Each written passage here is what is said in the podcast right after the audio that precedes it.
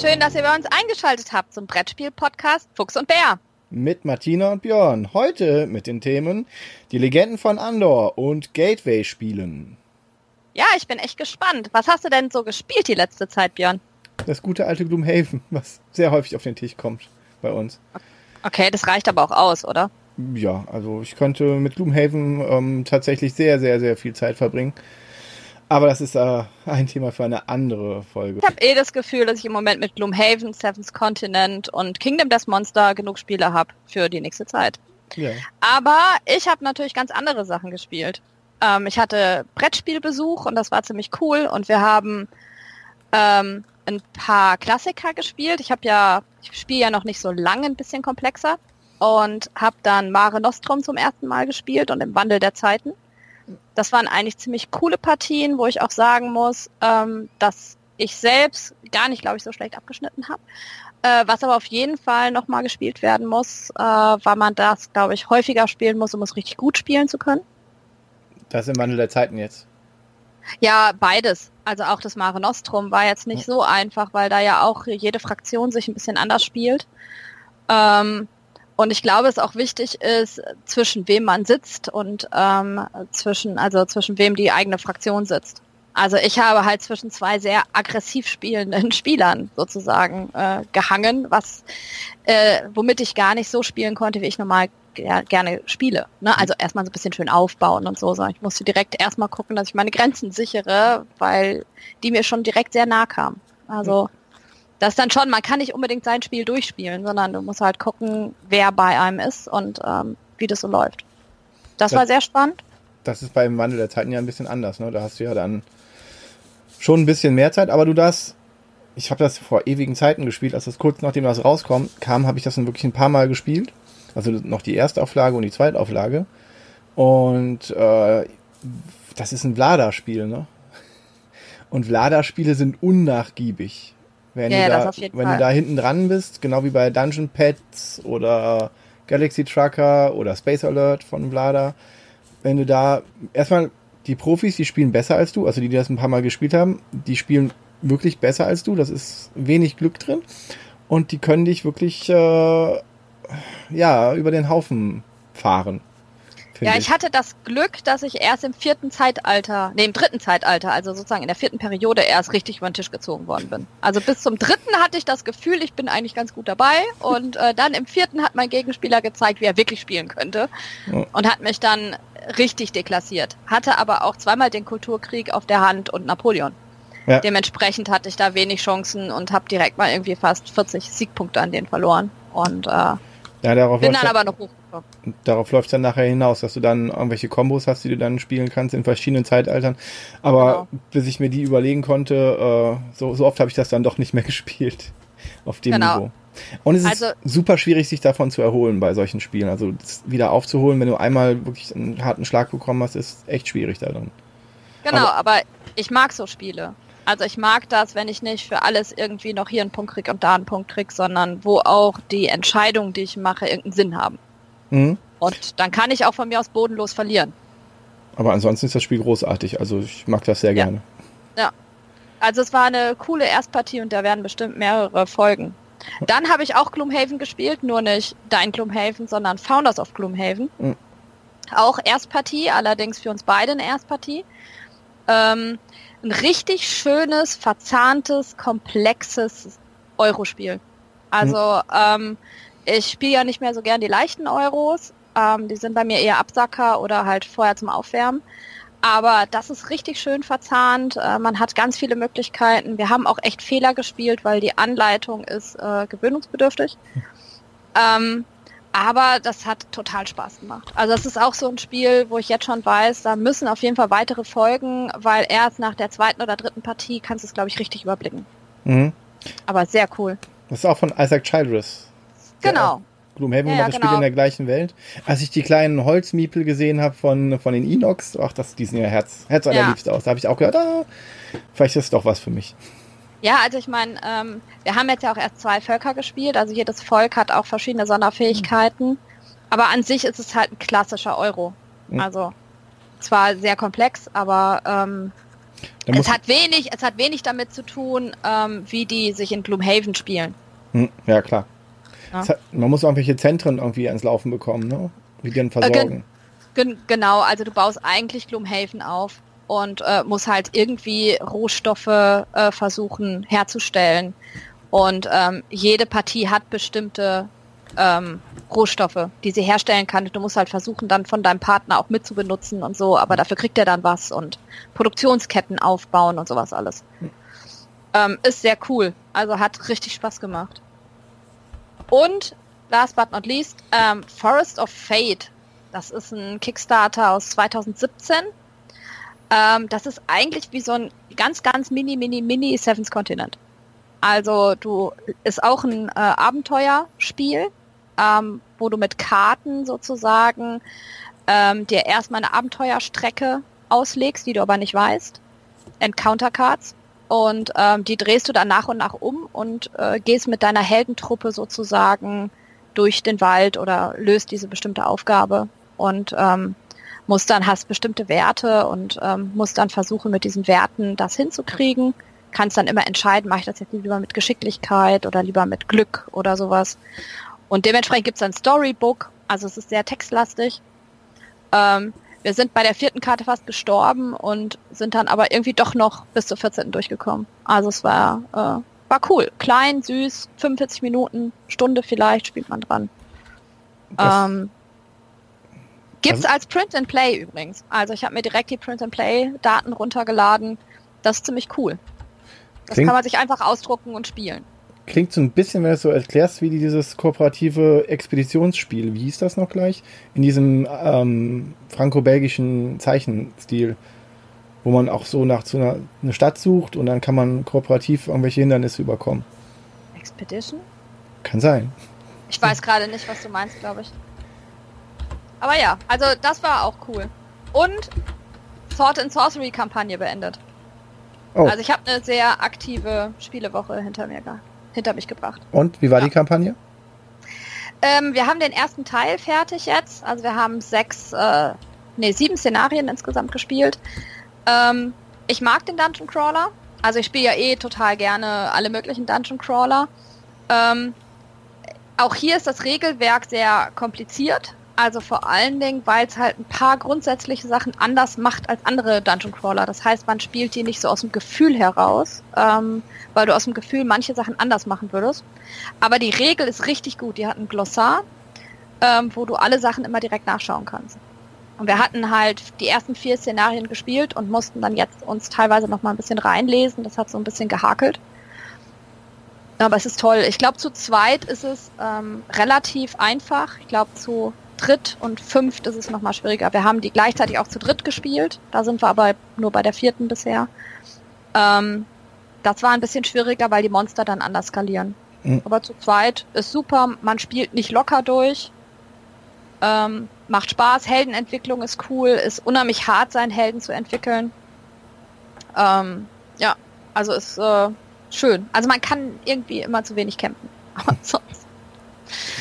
Erinnert mich an Andor so ein bisschen. Man kann immer zu wenig kämpfen. Ja, in Andor kann man auch immer zu wenig kämpfen. Was für eine wunderschöne Überleitung. Wunderbar, aber vorher will ich noch schnell, so Lost Expedition meinte ich, von Per Silvester. Ah, doch, genau, siehst du? Genau. Also Hatte ich doch so richtig im Kopf mit Expedition. Ja, ja. Wo, wo, du so meintest, du legst die Karten aus, das ist ja auch im Prinzip so. Du legst Karten aus und machst dann so Encounter und guckst dann, ähm, welche deiner Ressourcen du opfern möchtest. Ja, ja, aber die Überleitung natürlich jetzt versaut. ja, super, aber. Hattest du noch was sonst? Nö.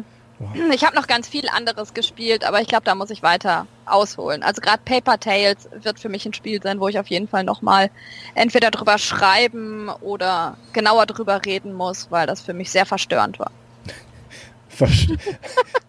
okay, das, das, das Spielerlebnis war verstörend. Die, die Anleitung. Die Anleitung okay. und das weitere spielen, weil die Anleitung komplett das generische Femininum nur verwendet. Okay. Aber. Das uns, sei ein ist, anderes Thema. Ist uns das nicht egal? Ja, vielleicht mir nicht. Okay. ein anderes, Gut. zu einem anderen Zeitpunkt. Genau. So, Andor. Ja. Ähm, Ich habe mir überlegt, dass wir erstmal Andor ein bisschen vorstellen für die, die halt entweder noch nicht so viel Andor gespielt haben oder die ähm, an denen die Legenden von Andor komplett vorbeigegangen sind, weil es ist ja nicht mehr so das jüngste Spiel. Ne? Mhm. Also Andor ist 2012 rausgekommen. 2013 hat es einen Kennerspiel, Kennerspielpreis bekommen. Mhm. Das waren noch wirkliche Kennerspiele. Kleine Kritik an der 2018er Verleihung? Nein, nein, nein. Nein, nein, überhaupt nicht. Nein. Ganz schön clever wäre super als Kennerspiel gewesen. Ja. Wir gehen raus aus dem Thema, das ist äh, viel zu böse. Ähm, Andor ist als Trilogie äh, angelegt. Wir haben äh, den ersten Teil Legenden von Andor, dann kommt die Reise in den Norden, die ist 2014 gekommen. Und dann musste man ein bisschen länger warten, was äh, mir als Andor-Fan echt schwer gefallen ist. Und die letzte Hoffnung kam 2016, 2017 raus. Das ist der dritte Teil. Also das sind so die großen Teile der Erweiterung. Zwischendrin sind ganz viele kleine. Ähm, ja? Ist das nicht so, dass die zweite Erweiterung, also das zweite Spiel auf hoher See, das, ähm, dass man dafür das Grundspiel brauchte? Genau, also ähm, das, die zweite große Erweiterung ist wirklich eine Erweiterung, mhm. äh, während der dritte Teil ist wirklich äh, auch nicht mehr mit den anderen Helden spielbar, sondern äh, die letzte Hoffnung kann man nur mit der Erweiterung die dunklen Helden spielen und mit den Helden, die in diesem Teil drin sind. Ah, okay. Und äh, aber der Held Thorn, Thorn ist doch auch da drin, ne? Äh, ja, die Helden, also die Ursprungshelden vom Anfang begegnen einem wieder, aber mit anderen Fähigkeiten. Also wir haben wieder okay. einen Bogenschützen, wir haben wieder den Krieger, wir haben äh, den Zauberer und so wieder, aber die haben alle andere Sonderfähigkeiten als im Grundspiel. Mhm. Aber Na? es ist der gleiche Held, nur weiterentwickelt. Genau, ne, okay. weil unsere Helden entwickeln sich ja eh die ganze Zeit weiter. Ähm, deswegen, also der Michael Menzel hat eigentlich um dieses ganze Spiel herum wie ein Fantasy-Autor eine ganze Welt entwickelt. Ne? Und ähm, gerade so die Fanbase ist wirklich richtig groß. Also es gibt die Taverne, in äh, der die sich unterhalten und so weiter. Es gibt unheimlich viele Fanlegenden und so. Also diese ganze Welt wird auch immer weiter gesponnen. Also bis es ja sogar ein Buch dazu gibt. Also es gibt ja sogar einen Roman, die Legenden von Andor. Und der Autor Michael Menzel ist eigentlich ein Illustrator, richtig? Genau, der ist eigentlich ein Illustrator. Hat, hat hier aber wirklich ein, eine geile äh, Spielewelt entwickelt. Mhm. Ja. Die Geschichte ist eigentlich ganz einfach. Das ist so eine typische Heldengeschichte. Ne? Also wir haben halt einen bösen, bösen Drachen, der äh, versucht hat, den König zu töten und das hat nicht so geklappt. Und jetzt schickt er seine bösen Gestalten aus, um Andor zu zerstören und den König zu töten. Ne? Den König Brandur. Und äh, wir versuchen halt als Helden das Ganze aufzuhalten und zu verbessern und ähm, halt hinzukriegen, dass König Brandur nicht stirbt. Na? Okay. Und als Held kann ich ähm, im Grundspiel irgendwie vier Helden gibt's da? Genau. Den ich auswählen kann? Genau. Was ich nett das gemacht finde, ist, dass die, dass ich die Helden äh, doppelseitig habe. Die sind exakt gleich, nur das Bild ist und der Name ist dann das einer Frau bzw. eines Mannes. Genau. Das, das fand ich wirklich nett gemacht. Das sollte man eigentlich immer machen, finde ich. Ja. Finde ich jetzt nicht so wichtig, aber ja. Äh, man muss auch sagen, dass die äh, Miniaturen, also die, die das sind Standys drin, sind keine Miniaturen drin in dem Spiel. Pappaufsteller ähm, meinst du? Pappaufsteller. Pappaufsteller. Okay, also muss ich Pappaufsteller sagen. Ich soll also Deutsch reden. Okay, also die Standys mhm. sind halt, finde ich, nicht so gut zu unterscheiden. Also das ist so ein bisschen schwierig. Aber ja, ich kann eine Frau oder einen Mann spielen. Das ist vielleicht doch ganz gut. Ist gleichberechtigt. Also an dem Zwerg kann man das erkennen. Da die einen hatten kein Bart und der männliche Zwerg hat einen Bart. Ja. Ich habe jetzt gerade die Mini nicht vor mir, aber äh, da müsste man dann nochmal gucken. Aber ja. Also auf den Tableaus sieht man das ganz deutlich, wer wer ist. Da sind ja auch die unterschiedlichen Namen drauf. Aber es ist wirklich so, dass äh, egal mit wem ich spiele, die Mädels spielen immer Mädels und die Jungs spielen immer Jungs. Das ist in meiner Gruppe eigentlich auch so, nur habe ich noch, neben dem einen Mädel, habe ich auch noch einen Kerl, der immer eine Frau spielen möchte, ja. wenn es geht. Cool. Ich finde das gut. Er sagt, er hat dann was Hübsches anzugucken. Ja, wenn man sonst. Das ist ja auch nicht schlecht. Wenn Der sollte mit mir mal Kingdom Death Monster spielen, da hat er ganz viel Schönes anzuschauen. Ja, wenn die denn bemalt sind. Wenn die dann bemalt sind. Das ist wenn aber hier schwierig, ne? Die zu bemalen. Die brauchen wir nicht bemalen.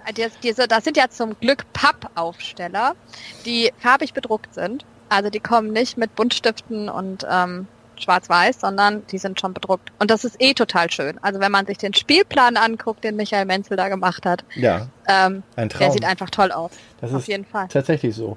Ähm, mich erinnert das, dieses Losspielen, was du eben erzählt hast, erinnert mich total daran, äh, 95 kam Siedler von Katan raus und es hatte so ein quadratisches Blatt, wo man auch sofort losspielen konnte. Das war damals seinerzeit sensationell, mit einem Grund, warum es den Spiel des Jahrespreis damals gewonnen hat die einfache Anleitung und nachher haben die dann Professor Easy da reingebracht, der eigentlich viel schrecklicher war als diese wunderbare Erstspieleranleitung.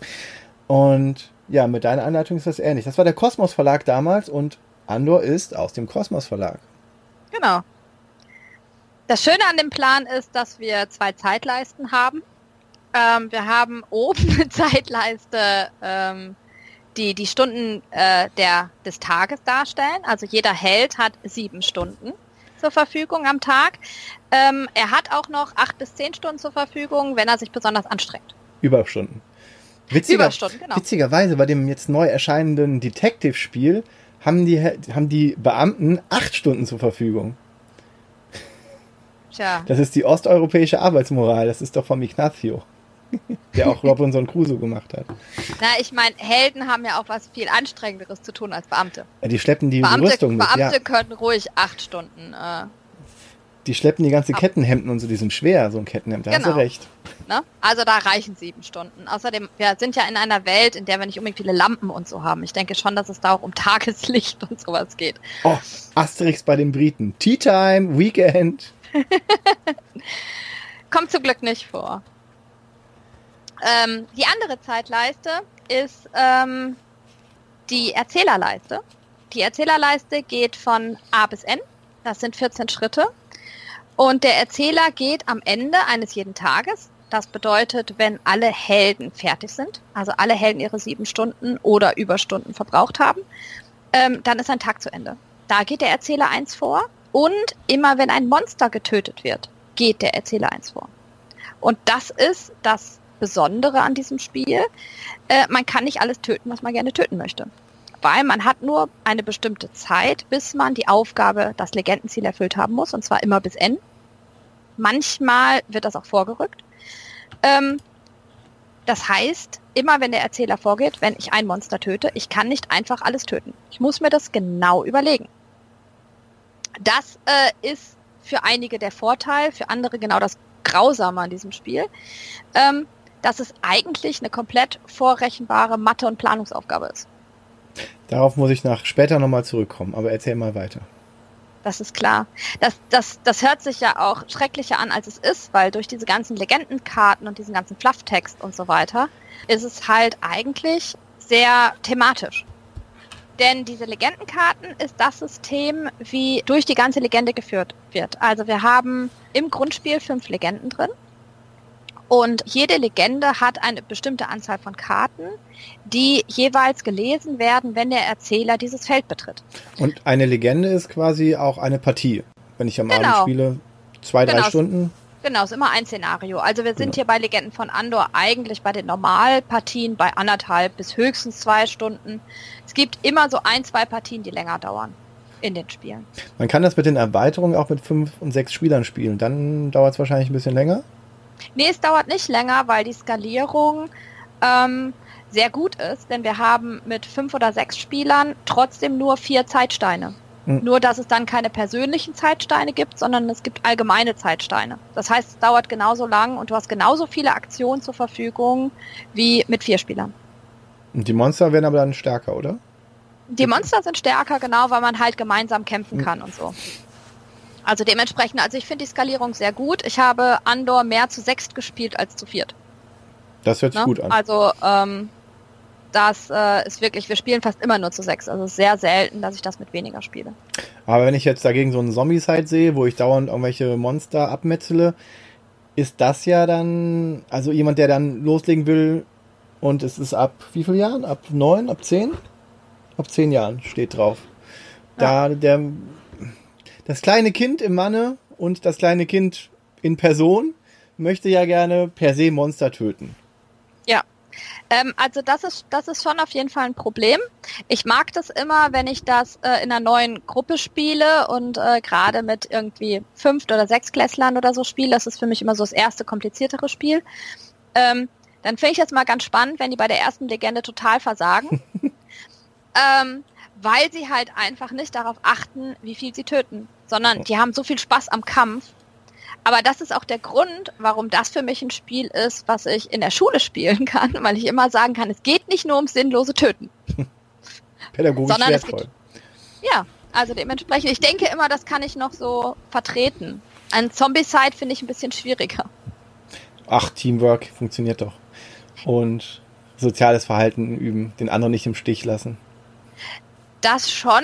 Äh, ich, äh, ich warte immer noch darauf, dass irgendwann mal entsetzte Eltern äh, mich anrufen und sagen, warum spielen meine Kinder bei ihnen Spiele, wo sie irgendwelche Zombies abmetzeln. Ähm, deswegen finde ich Andor da immer ein bisschen besser, weil da kann ich ein bisschen mehr zu erklären. Ähm, Aber es geht bei Andor ja um die Geschichte und die ist auf den Legendenkarten. Die ist auf den Legendenkarten, genau. Und ähm, die Legendenkarten kommen nach und nach und die erklären äh, die Regeln, die erklären ähm, die Monster, die kommen, die erklären immer noch mal neue Legendenziele. Also es ist nicht so, dass es immer bei dem einen Ziel bleibt, was man am Anfang bekommt, sondern ganz häufig kommen noch weitere Ziele dazu. Ähm, also diese Legendenkarten triggern eigentlich die ganze Zeit das Spiel. Also es geht die ganze Zeit immer weiter und man weiß beim ersten Mal spielen nie, was noch kommt. Natürlich weiß man das bei weiteren Versuchen. Ähm, äh, aber auch da haben wir ab der dritten und vierten Legende ähm, einen Kartenmechanismus drin, der es nicht mehr vorhersehbar macht. Also der ist variiert. Genau, also da, da variiert das. Ähm, bei den ersten Legenden kommen über die Legendenkarten die Monster rein. Das heißt, ich weiß eigentlich ganz genau, wenn ich mir das alles merken würde, wann, wo, welches Monster reinkommt. Ähm, später geht das über Kreaturenplättchen, die gemischt werden, die gezogen werden, wo ich dann überhaupt nicht weiß, was kommt eigentlich rein. Und die Na, das kann auch schon mal richtig schlecht laufen. Also dass selbst ja. ich äh, als jemand, der viel Andor spielt, ähm, drei oder vier Trolle drin hat, hab und dann geht es einfach nicht. Also es kann schon auch passieren, dass äh, die Kreaturenplättchen so unglücklich gezogen werden, dass die Legende sehr, sehr schwer wird. Na? Aber jetzt sind wir schon wieder abgeschweift, das ist ja. unglaublich. Denn du hast ja gerade die Heldentableaus angesprochen, aber wir haben noch überhaupt nicht darüber gesprochen, wie die Heldentableaus eigentlich aufgebaut sind. Ähm, wir haben auf den Heldentableaus nämlich nicht nur die Namen. wir haben auf den Heldentableaus nämlich nicht nur die Namen, sondern wir haben auch ähm, eine Stärkeleiste und eine Willenskraftleiste. Ne? Die Stärkeleiste ähm, beginnt meistens bei 1 oder 2. Das ist der Stärkewert des Helden. Der kann ausgebaut werden. Man kann entweder Stärke bekommen oder äh, Stärke kaufen. Ähm, die Willenskraft ähm, hat einen Startwert von 7 immer. Auch die kann erhöht werden durch Brunnenlehren, durch Ereigniskarten, durch irgendwas anderes, was man findet. Und die Willenskraft ist dafür da, ähm, um zum Beispiel Überstunden zu bezahlen. Oder man kann sie durch Ereignisse verlieren oder bekommen. Oder im Kampf. Ne? Also auch da kann man Willenspunkte verlieren. Das stellt also so die körperliche Verfassung auch dar. Nicht nur die Willen, sondern auch. Genau. Genau. Also wir haben hier keine Lebenspunkte, sondern wir haben eigentlich nur diese Willenskraftpunkte. Ich denke, da geht es immer so ein bisschen von der Story her, dass man sich halt überlegt, ähm, wann der Held immer nochmal aufsteht und nochmal einen Schlag macht oder so. Also so stelle ich mir das vor, warum es Willenskraft heißt und nicht Lebenspunkte. Und wenn er mehr Willenspunkte hat, dann hat, hat er meistens auch mehr Würfel zur Verfügung beim Kämpfen. Genau, genau. Also das ist halt auch die Anzahl der Würfel wird äh, bei den meisten Charakteren darüber angezeigt, wie viele Willenspunkte man hat. Ne? Umso stärker kann man kämpfen oder hm. umso mehr kann man benutzen das ist halt auch noch eine Sache. Jeder Held hat hier immer eine Sonderfähigkeit, ähm, die auch wirklich wichtig für die Gruppe ist. Na, also ähm, einen richtig unwichtigen Helden habe ich noch nicht mitbekommen. Doch eine. Das ist die Kela mit dem Wassergeist äh, in der Norderweiterung. Die spielen wir irgendwie nie. Die finde ich total nutzlos. Die äh, kommt irgendwie so gut wie nie vor. Die wählt auch keiner. Die versucht immer mal einer, weil er sagt, oh, die sieht aber interessant aus. Aber das ist so die einzige, wo ich sage, das ist so eine Heldin, die bei mir eigentlich nie benutzt wird. Hat die keine zwei Seiten? Kann er nicht auch ein Held sein? Ja, okay, es kann auch ein Held sein. Aber die hatten extra Würfel für ihren Wassergeist irgendwie, ne? Habe ich gesehen. Genau, genau, die hatten extra Würfel für den Wassergeist. Aber äh, man hat nie genug Zeit, den Wassergeist irgendwie mitzuziehen. Ja, Und das okay. ist so ein bisschen das Problematische, warum man äh, diese Heldin, für mich ist es eine Heldin, ich weiß nicht warum. Ja, ich meine, dieser, dieser ähm, Thorn ist ja auch eher dann so der Held, der blaue Wikingermann. Und weibliche Zwerge, seien wir mal ehrlich, werden auch ja, eher nicht ob, gespielt. Obwohl bei uns der Krieger fast immer als Kriegerin gespielt wird. Also der also, der blaue. Genau. Okay. Das ist eigentlich fast immer die Kriegerin. Weil du die spielst? Nein, uh -uh. Aber die hat rote Haare. Echt? Okay, also genau habe ich mir das noch nicht angeguckt. Ach ja. Jetzt hast du einen totalen Insider verraten. Es weiß doch keiner, welche Haarfarbe ich habe. Na, super. Entschuldigung, das schneiden wir raus. Das schneiden wir nicht raus. Ja. Ähm, ich habe ja gerade von den Tagen gesprochen und davon, dass wenn so ein Tag äh, endet, der Erzähler vorgeht. Ähm, es passiert noch mehr, wenn so ein Tag aufhört. Also man nennt das immer, dann kommt der Sonnenaufgang und das ist die Sonnenaufgangsphase. Das erste, was passiert, ist, dass eine Ereigniskarte gezogen wird. Diese Ereigniskarte kann gute und kann schlechte Ereignisse bringen. Es kann ähm, aktuelle, also ähm, Ereignisse, die sofort passieren sein. Es kann aber auch ein Ereignis sein, was einen den ganzen Tag beschäftigt. Ne? Also wo irgendwas abgedeckt wird oder wo man für irgendwas mehr bezahlen muss oder so. Ähm, gefühlt sind mehr schlechte drin als gute. Okay. Ja? Also das ist so, also bei der ersten Legende gibt es ähm, Einführungskarten, die sind nicht so böse. Ähm, Später dann ist der Kartenstapel größer und ähm, es kommen mehr negative Ereignisse. Im dritten Teil dann verändert sich das. Im dritten Teil gibt es mehr positive Ereignisse. Der dritte Teil ist aber auch sehr viel schwieriger zu spielen als die ersten Teile. Ähm, dazu bewegen sich alle Monster und äh, auf diesem schönen Plan von Menzel sind nicht nur einzelne Felder abgedruckt, sondern es sind Pfeile auf diesen Feldern. Und diese Pfeile interessieren uns als Helden eigentlich gar nicht. Diese Pfeile sind die Monsterbewegung. Und zwar gehen die Monster nach einem ganz gewissen Schema äh, entlang der Pfeile immer in Richtung der Burg. Jedenfalls in den ersten Teilen. Ähm, denn die Burg ist immer das erste Legendenziel, was man äh, erreichen muss, dass die Burg beschützt wird von den bösen Wesen. Ne, die Burg, man versucht ja den König Brandur zu beschützen. Hm. Und ähm, dann, die bewegen sich halt und das macht dieses Spiel halt komplett berechenbar. Ne? Also ich kann schon, äh, während ich den Tag spiele, weiß ich genau, wo am Ende des Tages alle Monster stehen werden. Und das ist auch genau etwas, was man machen muss. Aber, soweit ich mich erinnere, ist das trotzdem so, wenn ein Monster im Weg von einem anderen Monster steht, dann überspringt das Monster das andere Monster, macht Bockspringen. Genau. Und ist viel schneller, wo man nicht vermutet hätte, dass es ist. Ja, also, so wie du das spielst, äh, wir berechnen auch diese Überspringen mit rein. Ja, aber wenn man es nicht oft gespielt hat, dann äh, hat man auf einmal das Problem, dass die genau. Monster viel näher sind, als man vorher dachte. Das ist ein genau. Lernprozess genau. dann. Genau, das überrascht einen dann bei der ersten Legende, wo man sich denkt, up, die sind aber schnell da, ha, verloren. Ähm, ja. Und dann drehst du deine Schüler um und sagst, na, was habt ihr falsch gemacht? genau. Das ist super. Ja. Aber die spielen immer eine zweite Partie mit mir, also kann es nicht so schrecklich sein. ja, Diesmal aber, verarschen aber, sie uns aber nicht mehr, bitte. Ja, ich, äh, in, inzwischen mache ich mir den Sport daraus und das ist eigentlich total nett dass äh, wenn wir dann irgendwann an einem Punkt sind, wo ich sage, okay, wenn ihr jetzt so weiterspielt, habt ihr die Legende verloren, wir gucken uns das mal genau an, wir berechnen das mal und so weiter, ähm, dann mache ich mir den Sport daraus, dann zu sagen, okay, ich sage euch jetzt, wie wir spielen. Und ähm, ich kriege das inzwischen zu 80 Prozent der Fällen, selbst wenn sie ziemlich an die Wand gefahren haben, kriege ich es bei den ersten Legenden immer noch hin, dass wir es schaffen.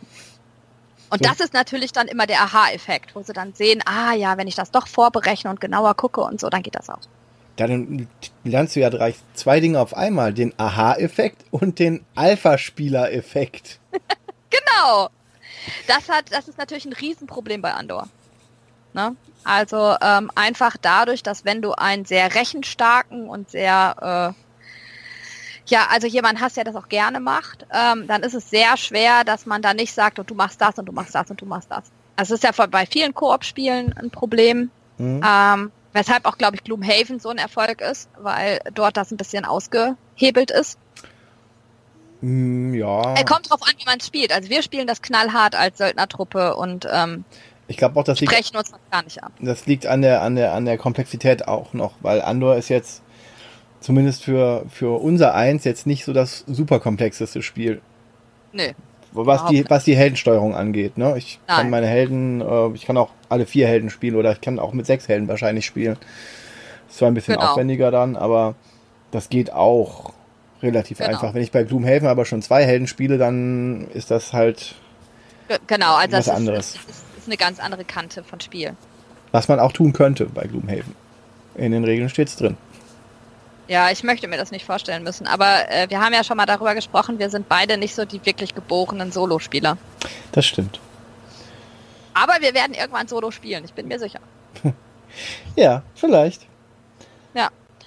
Ähm, der Kampf, den haben wir jetzt noch gar nicht besprochen. Ähm, du hast ja gerade schon äh, gesagt, dass Gloomhaven um einiges komplizierter ist. Ähm, der Kampf hier ist sehr geradlinig, ist aber überhaupt nicht berechenbar. Also das ist sozusagen das, das eines der wenigen unberechenbaren und teilweise sehr frustrierenden Ereignisse. Ähm, der Kampf, hier kommt der Stärkewert der Helden zu tragen. Also ich würfel mit meinen Würfeln, die ich habe, addiere den höchsten Wert, den ich gewürfelt habe, ähm, zum Stärkewert dazu. Und das ist mein Kampfwert. Wenn ich mit zwei Leuten kämpfe, mache ich das halt doppelt. Ähm, es gibt halt verschiedene Sonderfähigkeiten der Helden, die das ein bisschen verändern, aber an sich ist es immer der höchste Würfelwurf zusammen mit dem Stärkewert. Und genauso ist es bei den Monstern. Die Monstern haben auch so eine Willensleiste und eine Stärkepunktleiste, die ist immer unterschiedlich, je nachdem, wie, wie schwierig das Monster ist und wie stark das Monster ist. Aber auch das Monster würfelt eigentlich und ähm, die Werte werden addiert. Das Gemeine beim Monster ist, dass ein Pasch doppelt zählt. Hm. Ne? Und das ist halt wirklich etwas, du hast dir eigentlich ganz gute Chancen ausgerechnet, ähm, das Monster zu besiegen und dann wirft es halt ein Sechserpasch. Mhm. Ähm, das kann dir halt bei Andor immer passieren und dann hast du halt Pech. Ähm, dann werden die beiden Würfe, wird, werden die beiden Kampfwerte miteinander verglichen und die Differenz wird bei dem Verlierer an Willenspunkten abgezogen. Das ist nochmal besonders bitter, wenn man dann ähm, selber niedrig würfelt und das Monster hoch würfelt und dann hast du auf einmal sieben Willenskraft weniger und liegt genau. schon quasi im, im Sterben oder in der Lustlosigkeit weiterzukämpfen. Genau, also aber das Schöne bei Andor ist, ähm, dass kein Held stirbt. Ne? sondern die werden immer sozusagen von der Heldentruppe wieder rausgezogen, verlieren ihre Stärke. Also wenn man auf null Willenspunkte kommt, verliert man einen Stärkepunkt und hat drei Willenspunkte wieder und kann sich wieder berappeln. Ja. Ne? Während die Monster sterben, wenn sie auf null Willenspunkte. Ich muss gerade an das Pferd von äh, Unendliche Geschichte denken was im Sumpf der Traurigkeit versinkt. Das ist so traurig. Ja, das hat auch keine Willenskraft mehr und dann versinkt es. Genau. Ah, Tax, komm raus! Gib nicht auf! Ich glaube, ja. das, ist, das ist eine Stelle, die ganze Generation zum Weinen gebracht hat. Und dann kommt Fuhur. Ja. Wir schweifen ab. Ähm, wenn wir ein Monster besiegt haben, äh, dann dürfen wir uns als Held oder als Heldengruppe, je nachdem, ob du allein oder zu zweit gekämpft hast oder zu dritt, äh, eine Belohnung nehmen. Ähm, die kann man aufteilen. Das ist meistens Geld oder Willenspunkte. Später wird es auch Stärke werden und es kommen andere Sachen dazu, dass, die man sich auswählen kann. Kommt immer darauf an, je stärker das Monster ist, umso mehr Belohnung bekommt man auch. Und der Erzähler geht eins vor. Ja, das ja? große böse Ding. Ich kann das nicht alle Monster töten, weil genau. dann das Szenario zu Ende ist. Genau. Ja, und dementsprechend ähm, ist das ähm, ja schon ein Punkt, äh, der auch immer wieder wehtut. Also dass der Erzähler dann eins vorgeht, weil teilweise wird dann natürlich auch, kommt eine neue Legendenkarte, die wieder irgendwas bringt. Also man hat gerade den einen Skral äh, getötet äh, und dann bringt die Legendenkarte zwei Skrals und ein Goa wieder. Also dementsprechend, das kann schon ganz schön ärgerlich sein.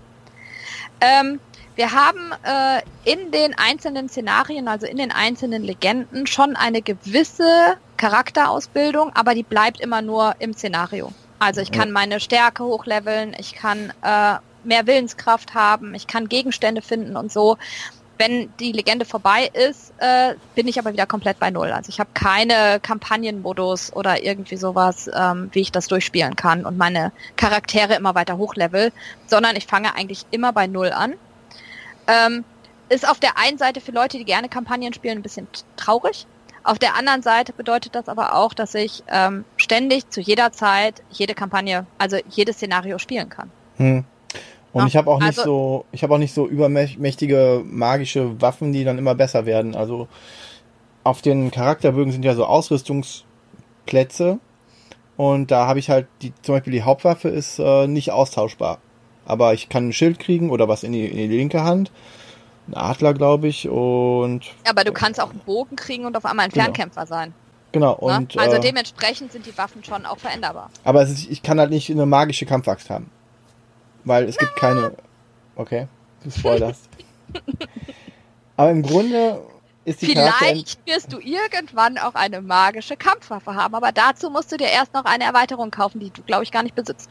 Wahrscheinlich nicht. Ich besitze nur das Grundspiel und die äh, neue Heldenerweiterung. Weil ja, ich genau. gerne variiere in meinen Helden und ich fand im Grundspiel vier Helden, unter denen ich aussuchen kann, zu wenig. Für ja, meinen Geschmack. Ich, ich spiele immer Fenja, wenn ich kann. Das ist die ähm, orangene Heldin mit dem ähm, mit den Hörnern. Raben, mit dem Raben, nein, das ist Präger. Okay. Merkst, ich spiele das hauptsächlich mit Mädels, weil ich immer nur die femininen Mark äh, Namen weiß. Ach, das ist der, der andere Waldläufer-Charakter. Genau, der andere Waldläufer-Charakter. Der so drei extra Gegenstände hat, die nur er anwenden darf. Ja, genau. Ja, ja, also wenn ich kann, spiele ich Fenja. Das ist so meine Lieblingscharakterin oder den Zauberer. Ich habe bei den dunklen Helden äh, im Zuge der Recherchen hier äh, gesehen, dass es, äh, es gibt auch noch einen Zusatzpack namens Dunkle Helden. Und da gibt es äh, einen Wehrbär. Ja, den wirst du dann spielen, wenn du möchtest. Wenn ich das nochmal spielen sollte, dieses komische Spiel, dann werde ich wahrscheinlich den Wehrbär spielen. Ja, ansonsten spielen wir das über Skype. Das geht? Äh, das kriegen wir bestimmt hin. Äh, das ist ja voll berechenbar. Wir, wir stellen zwei Spiele auf und ich spiele das mit dir. Okay. Also, ähm, wie gesagt, ähm, im ersten Teil gibt es fünf Legenden, die Legende ähm, 1 bis 5. Dann gibt es eine Bonuslegende, die es zum Runterladen gibt. Die gab es mal auf der Spiel. Hm. Und es gibt eine komplette Bonuslegende, die aber nicht in diese Zählung mit reingeht, äh, das Sternschild. Das mhm. Sternschild ist eine kleine Erweiterung. Ähm, die ist aber so komplex, dass man alleine mit dem Sternenschild ähm, vier, fünf verschiedene Wege hat, die man spielen kann. Also die ist, ähm, die kann man so häufig spielen, ohne dass sie äh, gleich ist. Also das ist äh, eine sehr lohnende Erweiterung, wenn man sozusagen nicht ganz in den Teilen weitergehen will, sondern nur auf seinem Normal-Andor-Plan mehr spielen möchte. Ja. Der zweite Teil, ähm, haben wir ja schon gesagt, der, den muss man noch mit dem ersten Grundspiel spielen. Ähm, da steht auch genau drin, was man aus dem Grundspiel braucht. Also man muss, wenn man mit dem Meer angefangen hat. Ähm, der Spielplan ist ein ganz anderer, ne? Da ist jetzt ja, Wasser genau, und genau. Inseln, ne? Genau, der Spielplan ist komplett anders. Wir haben andere Monster. Äh, wir brauchen eigentlich nur ein paar Gores. Wir brauchen die Ausrüstungsgegenstände und so. Also steht genau drauf, was ich eigentlich aus dem Grundspiel brauche. Das kann ich für die Zeit rausholen. Ähm, und kann sozusagen, muss nicht beide Spiele immer die ganze Zeit mitschleppen. Ne? Außer man hat, so wie ich, äh, alles zusammen in einer Box, äh, die extra für mich gebaut wurde, damit ich immer meinen komplett Andor zusammen habe, damit ich nicht vorher schon überlegen muss, was ich denn spielen will. Sondern ich habe immer alles dabei und dann kann man entscheiden, was bei Andor gespielt wird. Ähm, dort haben wir die Legenden 7 bis 10. Wie gesagt, das Meer ist dabei, wir haben ein Schiff. Ja, das sind weniger. Das sind nur vier. Das sind nur vier. Ähm, wir haben eine Bonuslegende auch hier dabei, die schwarze Kogge. Ähm, es gibt übrigens alle Bonuslegenden immer als Print and Play. Also die kannst du immer mhm. ausdrucken und ausschneiden und basteln und so weiter. Machen immer gerne mein äh, Bibliotheksteam in der Schule. Die werden für sowas immer benutzt. Die äh, dürfen dann immer äh, für Martina irgendwelche Brettspielsachen basteln. Die sind schon immer ganz traurig, wenn sie Langeweile haben und sie können nichts basteln. Ich habe nichts dabei für sie. Hm. Ähm, wie gesagt, das Schiff kommt dazu. Es kommt ein neuer Charakter. Ähm, ein neuer Charakter? Ein, ein neuer Charakter. Ähm, außer bei den Erweiterungshelden ist halt diese Kela dabei mit dem Wassergeist, die ja, halt genau. auch eher für diese Legende passt. Ähm, und die Monster sind um einiges härter. Wir haben auch keine Burg mehr, die man verteidigen muss, sondern jedes Monster, was auf Land ist, nimmt Punkte ab. Und zwar haben wir hier keine, ähm, wie gesagt, keine Burg, sondern wir haben eine Bardenleiste. Also wir haben einen Baden. Warum sie den Baden genannt haben, das habe ich irgendwie nie verstanden. Weil er gerne ähm, im Wasser badet. Nein, es ist der singende Barde. Ja, ja, der bardet gerne im Wasser. Egal. Ja, ja egal. Ähm, und äh, jedes Monster, was auf Land ist, wenn der Tag endet, ähm, zieht Punkte auf dieser Badenleiste ab. Und das ist richtig übel. Also das muss ich sagen, das macht das Spiel unheimlich schwer, ähm, weil du halt nicht irgendwie einfach nur eine Verteidigungsmauer bauen kannst, wie beim normalen Andor, ähm, sondern die können halt ständig auf Land kommen. Und ähm, du musst eigentlich alle drei äh, Landteile, die du in dem Spiel hast, äh, davor schützen, dass die Monster draufkommen. Hm. Ja? Du kannst dein Schiff ausbauen, ähm, äh, also dein Schiff verbessern. Ist aber auch unheimlich teuer. Also wir haben hier das Problem, dass alles irgendwie total teuer ist, man überhaupt nicht weiß, wofür man Geld ausgeben soll. Ähm, und die Monster sind um einiges stärker. Dafür hat man aber auch das Schiff, was einen verbessert. Ne? Auf dem Schiff haben alle Fernkampf und man versucht die meisten Monster auch im Seekampf zu besiegen. Wir haben hier eine Legende, die letzte Legende hier ist schon sehr schwer. Also da muss man wirklich sagen, da fängt Andor so langsam an, auch äh, für die, die gerne komplexer spielen und komplizierter spielen, ähm, interessant zu werden. Das ist, das ist eine Legende, die auch ich nicht immer sofort schaffe. Also das ist eine Legende, die kann ich noch nicht komplett durchrechnen und ähm, die ist auch für mich immer noch spannend, weil äh, man die nicht so leicht einfach schafft. Also, also da wird es schwierig. Sagst du, wenn man es durchrechnen kann, ist es nicht mehr so spannend? Ähm, für mich nicht. Ich bin ja totaler Planungsmensch. Ich liebe ja dieses ganze Durchrechnen. Ähm, aber, aber, dann wird es weniger spannend, wenn du es dann kannst. Genau. Also ähm, für mich ist das so, ähm, man hört das ja sehr wahrscheinlich raus, dass ich Andor ziemlich viel gespielt habe. Ich habe irgendwas um die 80 Partien Andor inzwischen hinter mir. Ähm, ich spiele die ersten Legenden nicht mehr wirklich gerne. Also hm. das ist, das ist nichts für mich, äh, wo ich jetzt sage, oh ja, lass uns noch mal die Einsteigerlegende spielen. Habe aber bestimmt alleine 30 Partien oder 20 Partien, 25 Partien davon ist die erste Legende. Ne? Weil ich die halt immer wieder mit neuen Gruppen ähm, die erste Legende mitspiele. Aber ich würfel meistens dann nur noch die Bösen. Hm. Ich habe eine Kollegin, die hat das ähm, Andor eine Zeit lang gespielt und immer habe ich mich mit ihr, mit ihr unterhalten, während das bei mir noch rumlag und ich das noch nicht angerührt habe. Ähm, und die hat dann auch erzählt, dass gerade die letzte Legende unfassbar schwer war. Mit dem Drachen, ja. Ja. Dass der, aber das Problem ist, man kann alles durchplanen, aber der Endkampf mit dem Drachen selber, der ist dann sehr, sehr willkürlich. Der ist planbar, genau. Genau, ja. und das ist dann, also wenn man dann. Aber, aber wenn man den Kampf einmal gemacht hat, weiß man genau, worauf man sich hochpushen muss. Also der Drache ist noch relativ einfach ähm, zu besiegen, während äh, die, die Endlegende im, äh, im, im Norden ist ähm, so schwierig, also du kannst sie nicht von vornherein durchrechnen, mhm. ähm, weil da Unwägbarkeiten kommen, ähm, die man nicht rechnen kann. Also das ist, und das ist halt auch, das sind nicht nur beim Drachen sind es fünf Karten, die kommen können. Also da kann ich, auf die fünf Karten kann ich reagieren. Ähm, bei der zehnten Legende im Norden ähm, kommen halt Unwägbarkeiten schon in der, am Anfang des Spiels oder in der Mitte des Spiels und die verändern sich immer wieder. Ähm, das kann ich sehr schlecht berechnen und ich muss am Anfang schon sehr straight spielen. Also die zehnte Legende ist wirklich eine komplette Legende, wo ich von Anfang an eigentlich weiß, ich muss erst das und das und das und das machen. Nur hm. dann habe ich überhaupt eine Chance. Also es ist auch eine sehr frustrierende Legende. Teilweise. Ja, Wie hoch also, denkst du, ist dieser Frustfaktor? Wie viel Mal wird so eine Legende normalerweise gespielt im ersten Spiel? Also selbst wir haben, äh, wir haben zwei Takes gebraucht. Ähm, jemand anders, der hauptsächlich Cosims und so weiter spielt, hat sogar drei Anläufe gebraucht. Also halt auch äh, eine Gruppe, die hochkomplex spielt, hat drei Anläufe gebraucht. Wir haben zwei Anläufe gebraucht, weil wir einfach Glück hatten. Ähm, also es ist schon drei, vier Anläufe brauchst du für die letzte Legende. Von, und ich habe vom zweiten Spiel. Vom zweiten Spiel. Und ja. ich habe im letzten Jahr nochmal den Norden gespielt äh, im Sommer. Und ähm, da habe ich nicht einmal die zehnte geschafft. Mhm. Da haben wir aber auch zu zweit gespielt. Das war ein bisschen schwieriger als zu sechst. Okay. Also das ist so, ähm, wenn du sechs Leute hast, die halt ähm, viel Andor gespielt haben, ist das schon gut. Also ich würde immer empfehlen, mit Legende 1 anzufangen und nicht irgendwie zu sagen, ach, Seefahrt gefällt mir besser, ähm, ich fange mit der siebten Legende an, weil es hat schon Sinn, dass man die ganzen Mechanismen und so weiter lernt. Hm. Ja. Äh, kommen wir noch kurz zum dritten Teil.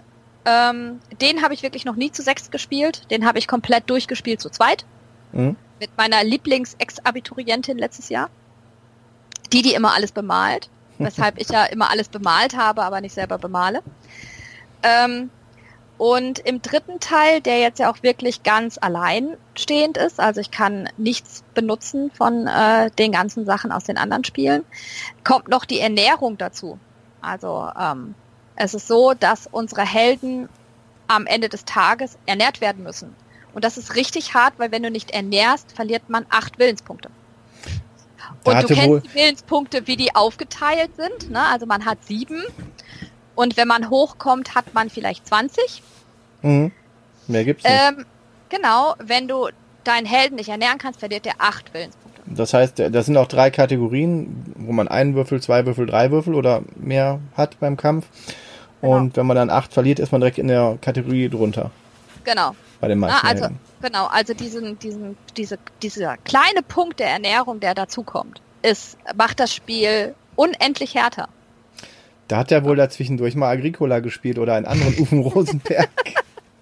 ja, äh, aus Erfahrung haben, spielen wir das inzwischen so, dass wir einen ständig verhungern lassen. Ähm, damit wir einen weniger ernähren müssen und der sich um ein bisschen was anderes kümmern kann, was auch wichtig ist. Ähm, aber aber äh, wir lassen ganz bewusst verhungern. Ja. Das ist die Grausamkeit von Martina. Wir lassen einen verhungern. Du spielst den Hungermann. Ja, äh, es ist inzwischen sogar im dritten Teil fast immer der Zauberer, eine der Figuren, die in den ersten beiden Teilen mit die stärkste ist. Wird im letzten Teil für mich die schwächste in der Entwicklung. Und dann ja? lässt, ist das nicht dann der Spielmechanismus sogar ausgehebelt, wenn man den gezielt verhungern lässt? Ist das nicht? Na, nein, nein, das glaube ich nicht. Das glaube ich überhaupt nicht. Denn äh, dafür habe ich ja auch einen Helden, der total schwach ist. Also ich habe ja einen Helden, wenn ich den permanent verhungern lasse, kommt er ja in der Stärke nicht hoch. Ne, sondern der ähm, verliert ja immer Willenspunkte, verliert dann Stärkepunkt, geht wieder auf drei Willenspunkte hoch.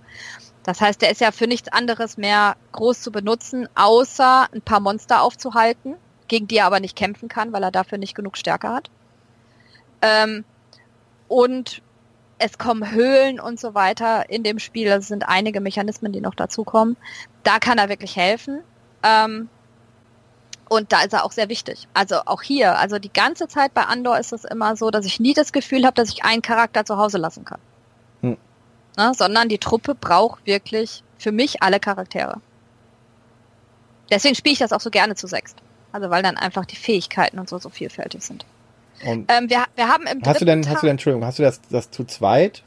Hast du das äh, mit vier Helden wir, gespielt? Wir haben zu zweit mit vier Helden okay. gespielt, genau. Also wir haben zu zweit mit vier Helden gespielt. Ich habe jetzt ähm, im Norden nochmal ein paar Legenden zu dritt gespielt, äh, wo wir genau diese Sache dann nicht machen können. Ne? Also weil einfach mit drei Helden kriegst du das nicht hin, einen verhungern zu lassen. Ähm, das macht es auch nochmal ein bisschen knapper, muss ich sagen. Hm. Na, also ich weiß auch noch nicht, wie ich da die schwierigste Legende schaffen sollte zu dritt. Hm. Kann ich dir überhaupt nicht sagen. Ähm, also wir haben hier ähm, die Legenden 11 bis 17, also hier sind wieder sechs, hier sind sechs Legenden drin. Und die 14. Legende ist die schwerste Legende ever in Andor. Äh, also es ist gar nicht die Endlegende die schwierigste, sondern die 14. Und das ist wirklich eine, wo es seitenlange Lösungswege und sonst irgendwas gibt und wo ganz viele Leute Strategiediskussionen haben und sowas. Ähm, ich habe die, glaube ich, im ersten Anlauf viermal spielen müssen oder fünfmal spielen müssen, bis ich sie geschafft habe. Also das war wirklich die härteste Andor-Legende, die ich je gespielt habe. Wo es A, ein bisschen um Glück kommt und äh, B, trotzdem viel Durchrechnerei ist. Gibt es denn da mehrere Möglichkeiten, die zu äh, machen, schaffen? Ja, ja, ja, das, das auf jeden Fall. Wir haben hier das Problem, dass die Helden zwischendrin im Spiel erschöpft werden. Also wir haben Erschöpfungskarten, die dem Helden irgendwelche Fähigkeiten vermindern oder dem Fähigkeiten komplett wegnehmen. Und es gibt immer zwei Karten, das heißt, da kommt es auf den Glücksfaktor an, welche Karte ich ziehe. Und äh, es gibt Zeiten, zu denen die erschöpft werden. Also es kann sein, dass mein stärkster Charakter direkt am Anfang erschöpft wird oder ziemlich am Anfang erschöpft wird. Dann ist es schwieriger, als wenn ein Charakter, äh, der, dessen Fähigkeit ich nicht so gerade brauche, schon erschöpft ist. Also das ist so, das macht die Legende unheimlich schwierig und es ist auch ein Glücksfaktor. Mhm. Ne? Ich bin aber keiner, der dann sowas direkt nicht mehr durchspielt.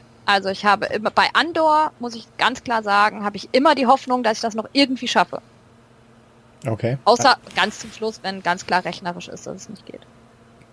Na, aber dementsprechend auch mit dem dritten Teil, also ich hatte so nach zwei Teilen Andor und vier Jahren Andor spielen, hatte man schon so ein bisschen das Gefühl, ja, brauche ich noch mal einen, aber ich hatte schon richtig Bock darauf, noch mal was Neues zu spielen. Ähm, und der dritte Teil spielt sich so anders also Michael Menzel hat es in jeder großen Erweiterung geschafft, dass man da richtig Lust drauf hat. Ne? Mhm. Also selbst wenn man äh, den ersten Teil mit den fünf, sechs beziehungsweise noch der anderen Bonuslegende viel gespielt hat, ähm, kommen im zweiten Teil, in der zweiten Erweiterung mit dem Meer so viele Neuigkeiten dazu, dass es wieder richtig Spaß macht. Ne? Genauso im dritten Teil. Und das finde ich schon faszinierend, dass er das auf dieser Basis des ja eigentlich sehr einfachen Spiels Ne? Also die Grundmechanismen von Andor sind ja total einfach. Dass er es geschafft hat, dass auch viel Spieler, ähm, die Andor gerne spielen, das muss man immer sagen. Also ich kenne viele, viele Spieler, die Andor total ätzend finden und da überhaupt keine Lust drauf haben, es zu spielen. Das als Kinderspiel äh, sehen. Genau, da sitzt einer. Nein. Ähm, aber ähm, es ist wirklich, es ist faszinierend, wie er das geschafft hat. Ja. Also auch für mich jemand, der inzwischen doch sehr komplex spielt. Und im dritten Teil, ich weiß nicht, ob wir es schon erwähnt hatten, da gibt es nicht die Burg, wo die Monster drauf zulaufen, sondern da gibt es so einen Tross, so einen Wagen, der sich selber auch bewegt und wo die Monster drauf zulaufen. Ja, später. Am Anfang läuft man zum Lager. Also da haben wir wieder sowas ähnliches wie die Burg. Nur, ähm, dass die Monster auf einen Hauptweg hinziehen. Also die Pfeile gehen alle auf einen Weg und der Weg geht dann zum Lager. Hm. Und wenn die sich da überspringen, ist es schon ganz übel. Und wir haben eine Art von Monstern, die ähm, Badraks, die wiederkommen die äh, doppelt ziehen.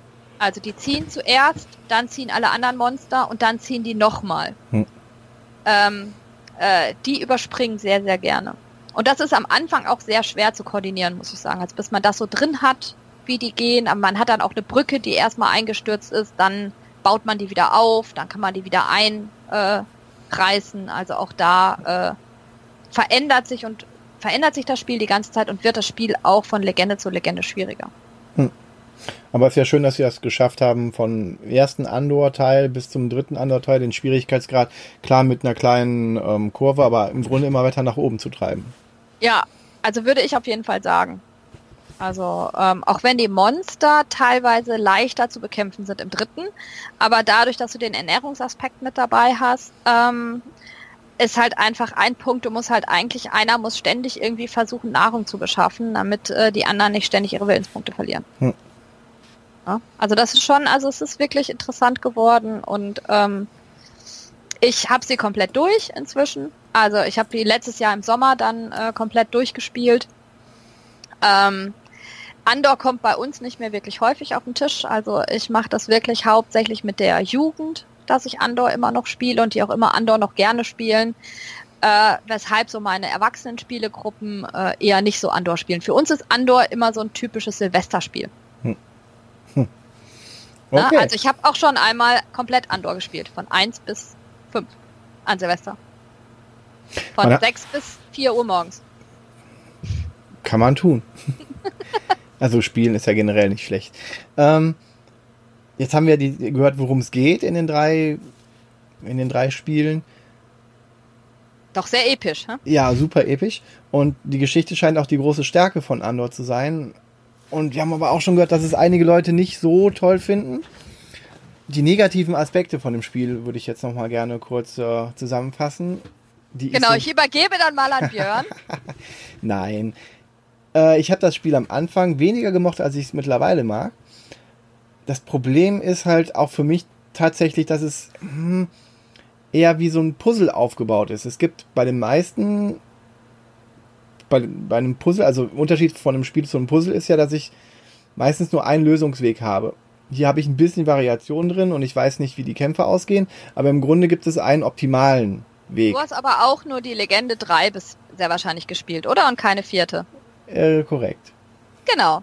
Das ist das Hauptproblem, was Andor hat, dass die meisten Leute, die das bemängeln, nur die Legenden 1 bis 3 gespielt haben, die komplett gescriptet sind.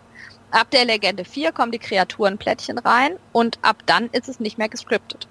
Okay.